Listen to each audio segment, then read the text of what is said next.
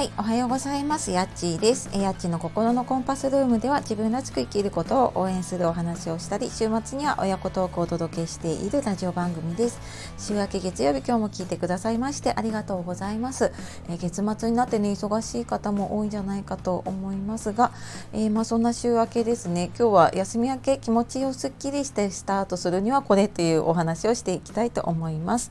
えー、休み明けあのーあ今週始まっちゃったよとかって思いませんか？ね私もなんかそんなことを思いながらですね。でもどうどうしたら気持ちよく過ごせるかなっていうのをね常に考えながらなんか過ごしています。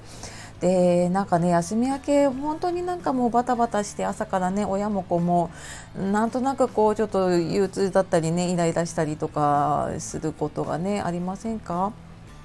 でなんか自分自身もねこう行きたくない仕事であ今週も行かなきゃなとかってあ子供を送り出さなきゃなとかこう送りに行かなきゃなとかねなんかそんな風に思いながらずっとね仕事をやってきたなっていう風に思います。でやっぱり週明けになるとね子供もなんとなくこう機嫌が悪かったり小さいうちなんかね特にやっぱりうんなんか生活のペース変わるとね週明け休み明けになるともう機嫌悪くなったりとかねでなんか自分自身もやっぱりなんかそういう時に限ってねすごい仕事も忙しかったりやることがいっぱいでね休みもなくてあ忙しくなっちゃうななんていうふうに思っちゃったりすると思います。でそんな時ねじゃあどうしたら気持ちすっきりするかなって思った時にそのなんか子供機嫌悪いなって思った時にね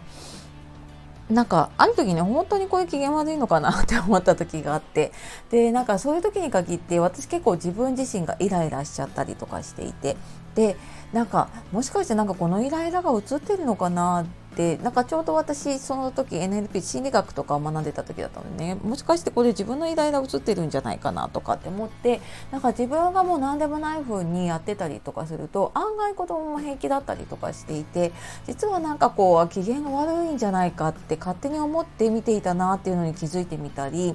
で、まあ、仕事でもねあ今日苦手な人と会うなすごい嫌だなとかあの仕事今日うまくいくかなっていうのをすごい思いながら通勤をしてるともう本当に足取りがすっごい重くなっていてもうなんかね、あの1週間本当に嫌なことでいっぱいな感じになっちゃいそうだったんだけれどもなんかでも実はそれって、まあ、本当に例えば仕事でねトラブルになっていてそうやってもうえーと、起こってしまっていることに対する不安っていうのもあるんだけれども案外こうなんか自分で勝手に作り出しちゃってる不安っていうのもあるなっていうのをね思ったんですね。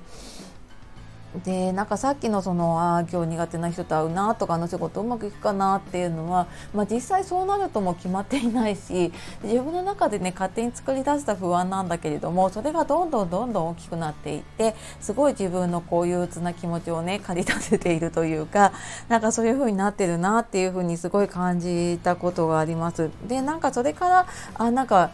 ああ嫌だなって思った時にあれなんかこれ私勝手に思い込んでるだけかもとかっていうそ自分がね作り出してる不安だなとかっていうふうに気づくとあでももしかしたらうまくいくかもしれないなとかっていうふうに思えたりするのでなんかこれがね、えーと、本当にもう自分で何とかしなきゃいけないことなのか自分が勝手に作り出しているのかっていうのをちょっとねあの分けてあげて。であの自分でねちょっと思い込み思い込みというかねなんかちょっと気持ちを切り替えるだけでもねちょっと違ったりするかなって思います。なのであやだなやだなってなんかモヤモヤしてるとずっとモヤモヤしちゃったりとかねするんですよね私もそうなんだけれどもでなんか私もなんかこういうのを話しながらね自分の中であ今週もなんかこうやって頑張っていこうって あの、えーと、自己暗示じゃないんだけれどもねなんかそんな風に皆さんに話しながら自分自身もねそんな風に、えー、ちょっと心を入れ替えてやっていこうかなって思っているので今週も一緒に頑張っていきましょう。はいというわけで、えー、今日は休み明け気持ちすっきりしてスタートするにはこれということで、えーと、自分がねあの作り出してる不安かどうかっていうのをねちょっと考えてみると、うん、少しすっきりすることもあるかなって思います。では、えー、今日も最後まで聞いてくださいましてありがとうございました、えー、素敵な一日をお過ごしください、えー、あとこあのこのトークね聞いていただいたよっていうのでいいねとかねあとコメントとかレターとかでね、あの、お言葉いただけると私もすごく嬉しいです。では、えー、また次の配信でお会いしましょう。やっちがお届けしました。さようなら、またね